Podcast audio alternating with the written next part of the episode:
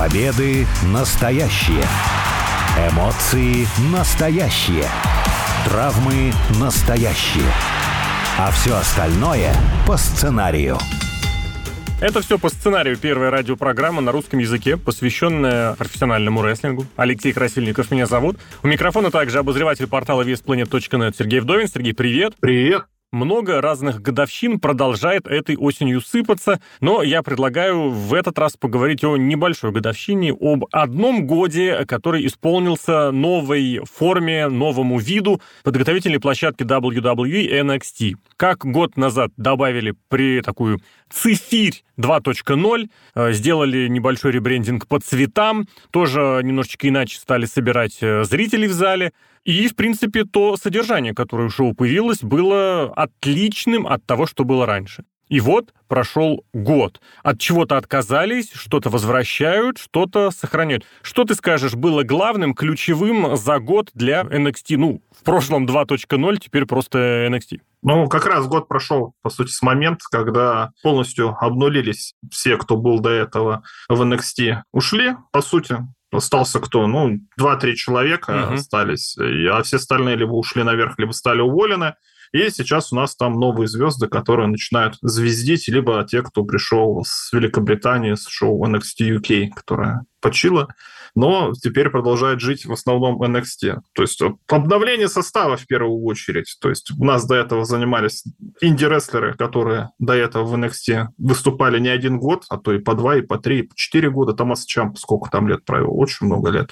И как-то в основной-то ростер не мог выбраться. Одна попытка была, и то неудачная, но в итоге он туда все-таки выбрался и друзей всех своих забрал. И у нас полностью обновился, по сути, ростер. Те, кто занимали нишу чемпионскую или мейн-ивентовскую, кто больше всего внимания привлекал, те ушли, и их место заняли новые спортсмены. И мне кажется, очень хорошие рестлеры, которые сейчас обновили этот состав. Все потенциальные звезды. Брон Брейкер, например, Кармела Хейс в женском дивизионе, Мэнди Роуз. Просто готовые все звезды.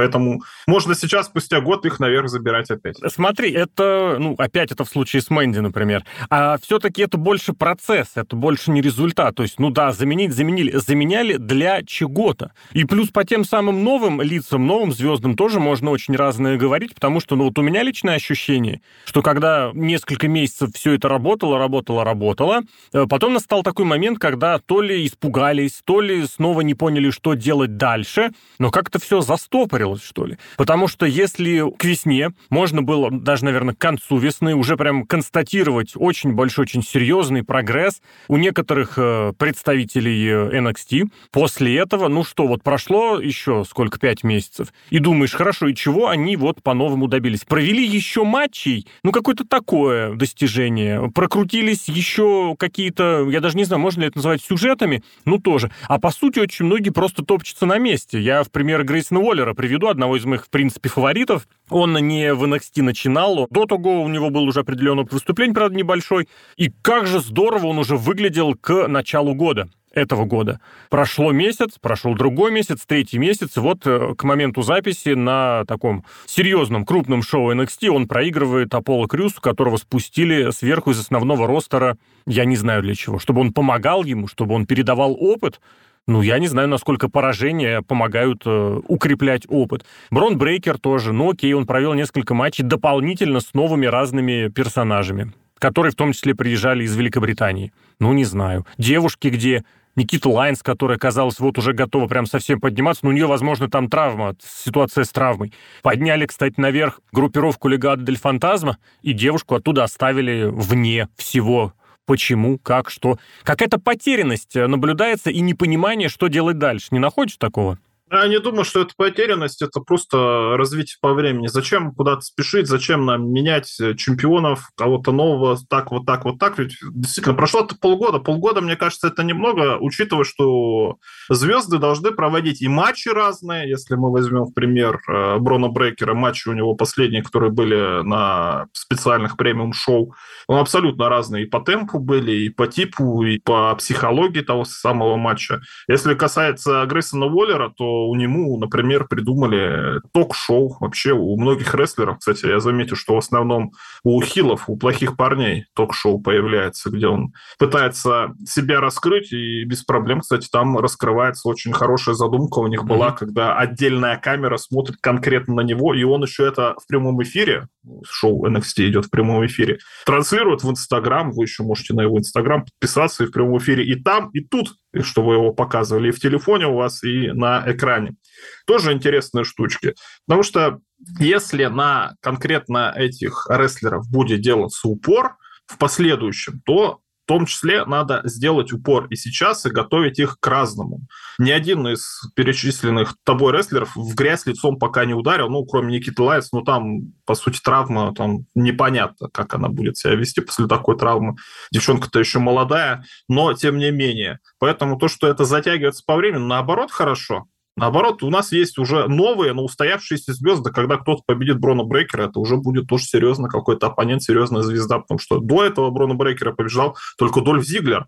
Человек, сколько у него лет опыта? В WWE только уже ну, 15 да. лет опыта. Поэтому в этом я проблем никаких не вижу. Но, знаешь, в этом смысле я могу напомнить, сколько длилась э, карьера Брока Леснера вот в первый заход в WWE. Сколько вообще самая успешная эпоха аттитуда длилась. Сколько нормально длился сюжет нового мирового порядка. Полгода для рестлинга – это вещь очень-очень серьезная, потому что за это время очень многое может меняться и, в принципе, точно меняется. Поэтому я не к тому, что нужно срочно все выбрасывать э, или, наоборот, вбрасывать, срочно что-то бежать, менять, э, торопиться, а это к разговору о том, что свой момент можно упустить. Более того, та же самая структура работы NXT уже не раз показывала, люди, которые засиделись в NXT, они успешными не станут. Мы наблюдаем вот уже прямо сейчас, как э, бывшие суперзвезды NXT, без э, абсолютно вот какого-то преуменьшения, Джонни Гаргана, Тамаза Чампа, Эдам Коул, они все проваливаются на серьезном, на большом уровне в силу абсолютно разных причин, но они все проваливаются. Перес сидеть в NXT, это в подготовительном промоушене, это опасно, это страшно, это ну, достаточно таким проблемным моментом становится. В свою очередь, Браун Строуман, вот, пожалуйста, пример, который э, возвращается в WWE и снова звезда мимо NXT он пролетел просто-таки с пролетом. Его туда не загоняли, не запускали.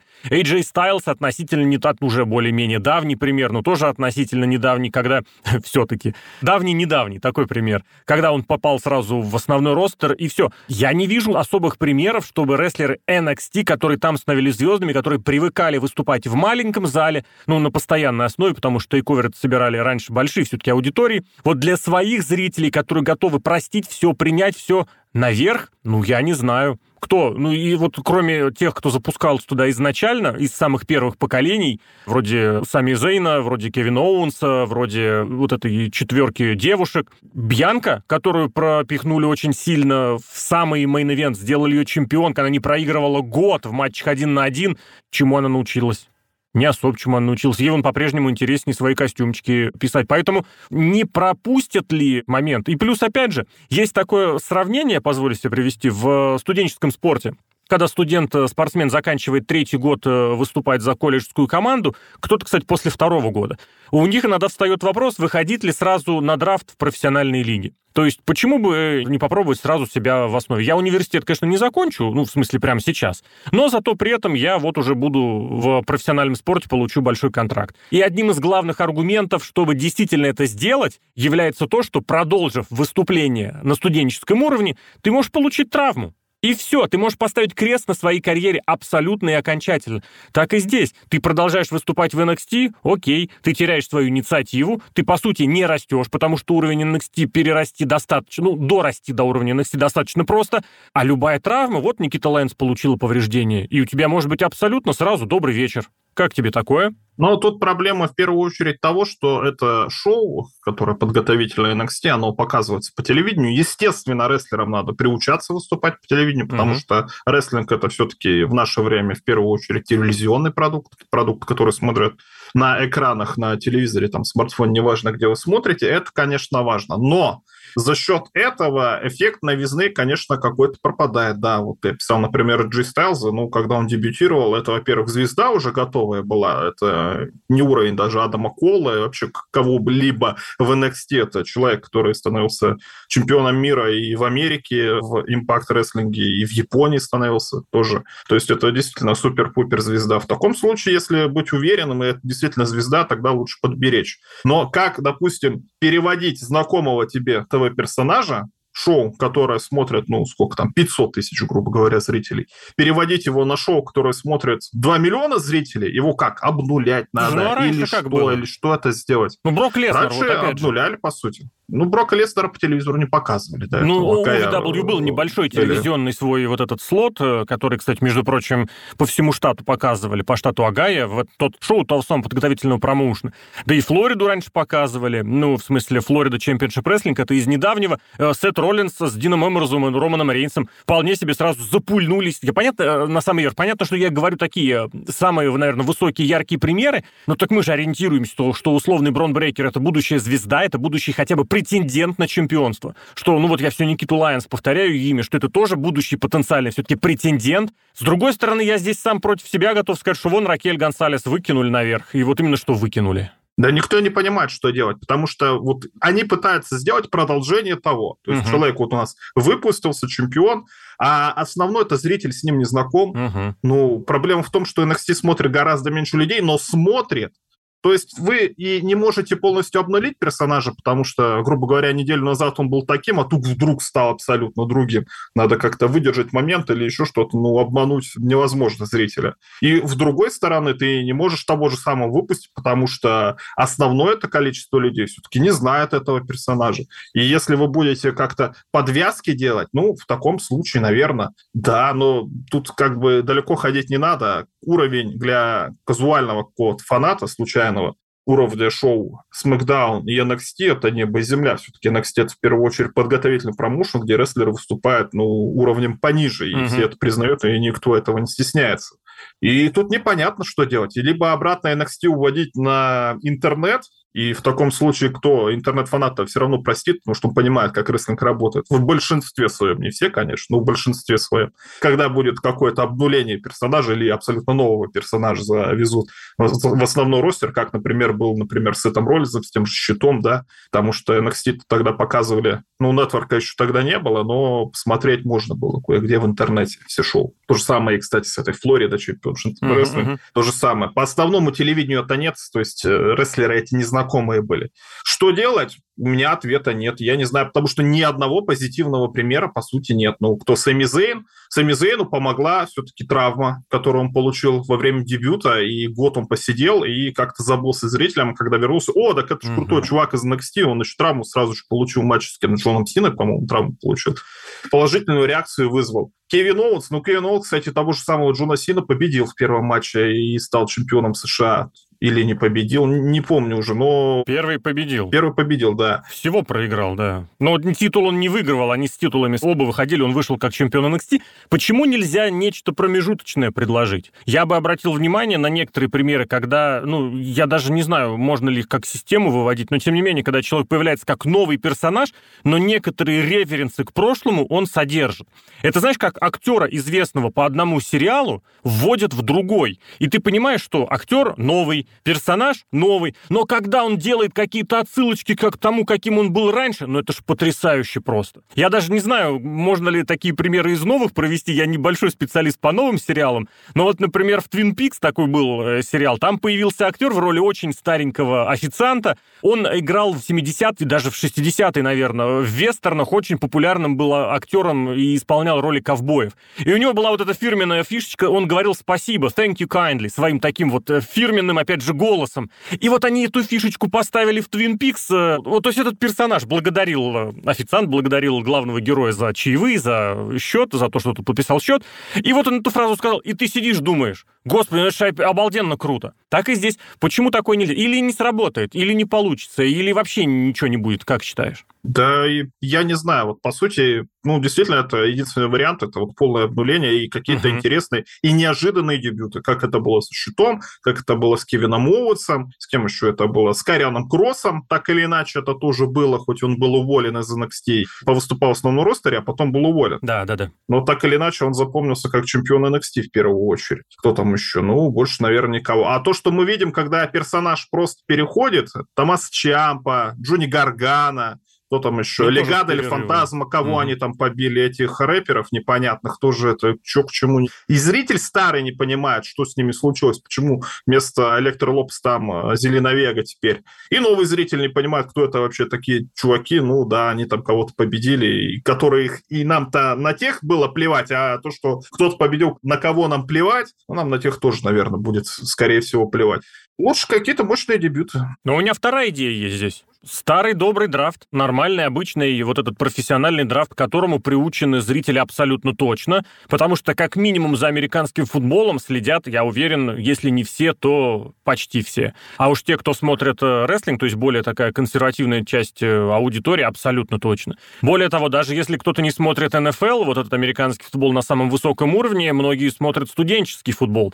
Я абсолютно убежден, что большая часть студентов американских колледжей ходит на спортивные мероприятия, где вот их пацаны играют, там, не знаю, во что, в баскетбол, в хоккей, где по-разному, в гимнастике занимаются, в тот же футбол. Поэтому что такое драфт, все прекрасно понимают. Вот у вас лучшие, они выходят на основной, на первый план, пожалуйста, налетай, разбирай. Да, можно сказать, что красный и синий бренд это как-то маловато для драфта, но при этом можно вспомнить, когда драфт проводились и на 4 команды, и на 6, это, правда, давно было, в прошлом, ничего страшного, нормально. Так и здесь ты сам как-то предлагал, что гипотетически, ну как предлагал, высказывал идею, что вот победа в Survivor Series, матче, в шоу, которое вот будет тоже в ноябре, и которое так исторически там проводится в конце осени, это мог быть прекрасный вызов за право выбора первым. И вот, пожалуйста, выходит несколько готовых людей. Сейчас абсолютно ну, точно можно сказать, что к основному ростеру готовы. Ну, я не знаю, Брон Брейкер точно, Грейсон Уоллер абсолютно точно, Никита абсолютно точно. Криды, по идее, братья команда, но их тоже, по идее, можно выпускать. Делаешь подборочку из 6-7 человек, несколько промо с видео, с хорошим хорошими, с красивыми, с их успехами, достижениями, причем можно даже устроить им вот этот старый добрый преддрафтовый ритуал, как это комбайн называется в профессиональном спорте, когда там определенные бег, прыжки и э, силовые упражнения исполняют. Нарезочка есть? Пошли выбирать. Старый добрый тоже принцип, что можно еще, опять же, разные показатели, разную значимость давать. На красном шоу у тебя больше хайпа, больше какой-то желтушности, больше чего-то такого повседневного. На синем бренде, на SmackDown е больше акцент на спорт. По идее, нового ничего не сказал я сейчас. Но тоже вот уже как минимум две идеи накинул, что можно сделать. Потому что попытка всегда сделать в NXT персонажа из серии, ну вы же помните его в инди, а это было с 99%. И попытка потом в новом, в основном roster е подать его, что, ну, ребята, вы же помните его в NXT, но это какой-то fail.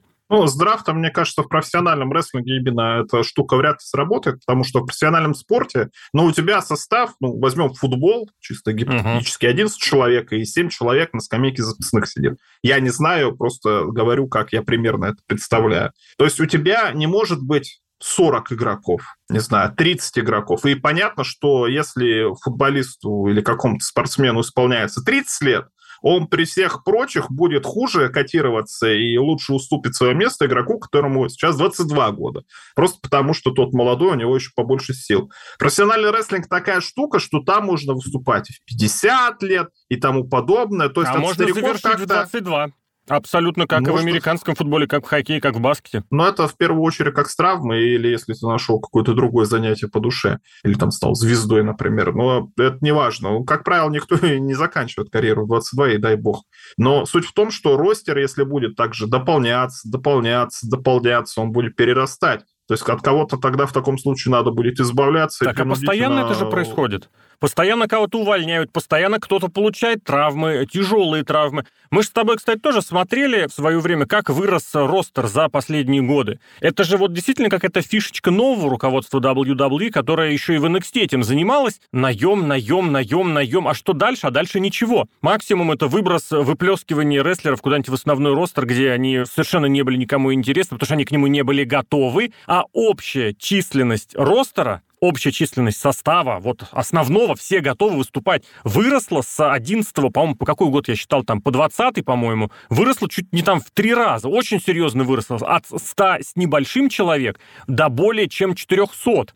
Я просто точно уже дальше здесь не вспомню. Потому что набирали, набирали, набирали, набирали. И потом уже Это уже было чистой необходимостью, потребностью кого-то увольнять просто потому, что ну, столько денег тратить на зарплату, наверное, все-таки невозможно, потому что и коронавирус там грохнул, и многие другие моменты. Поэтому это тоже абсолютный вариант. Ты вполне себе можешь э, и какие-то устраивать сюжеты с увольнениями, матч с карьерой на кону, почему нет? В конце концов, турнир, по итогам которого худшие могут быть уволены или проиграют, это тоже чем нет. Прекрасный сюжет можно сделать человек, который цепляется за карьеру, вот оставаться, вроде как он все проигрывает, проигрывает, а он в конце несколько важных знаковых побед одерживает. Почему не сделать это нормальным спортивным вот этим механизмом, где рестлер, если он не тянет, если он не нужен, он увольняется? Мы готовы, наверное, уже согласиться с тем, что долгое время в WWE держали большие ростеры, чтобы не досталось никому Кому? Но последние годы показали, что в TNA, ну, в TNA, в импакте, что в All Elite Wrestling все совершенно по-другому работает. И рестлер, который вывалился, вот, грубо говоря, снизов, ну, в All Elite Wrestling он тоже не особо поднимется. Вон Клаудио Кастаньоли, блестящий рестлер, один из лучших исполнителей. Но вот не прижился он в W, ну, никак не приживался в соответствии с тем, чего он полностью хотел. Перешел в All Elite Wrestling, получил чемпионство, и все, теперь он уже выступает на интернет-шоу. Не, ну, все-таки такая штука, что рестлера увольнять просто, угу. ну, если бы рестлинг был абсолютно спортивной составляющей, ну, слушай, тоже как-то, ну, проиграл и проиграл, ну, вот смотрим мы турнир какой-нибудь по теннису, например, угу. да, и представляешь, с одной стороны победители идут, а с другой стороны проигравшие идут. Идут, идут, а последний, кто всем проиграл, что теннисистом должен переставать быть. Не, Но погоди, это тоже погоди, погоди. странно. А почему ты думаешь, что в теннисе не появляется молодежи, и почему ты не думаешь, что в теннисе тоже ограниченное число турниров? И вот на одну неделю, на две недели, на три недели все места заняты. У нас больше нет места для новых игроков. У нас все занято. Ну, в таком случае ты выигрываешь турниры и зарабатываешь это самое место. Нет, Там же вы... отборочные какой? турниры есть для молодежи. Отборочные Турнир проводят турниры самые крупные. Нету, все, молодежь играет в отборке. В отборку на чемпионат открытый США, например, приглашают в основном американцев. Ну, например,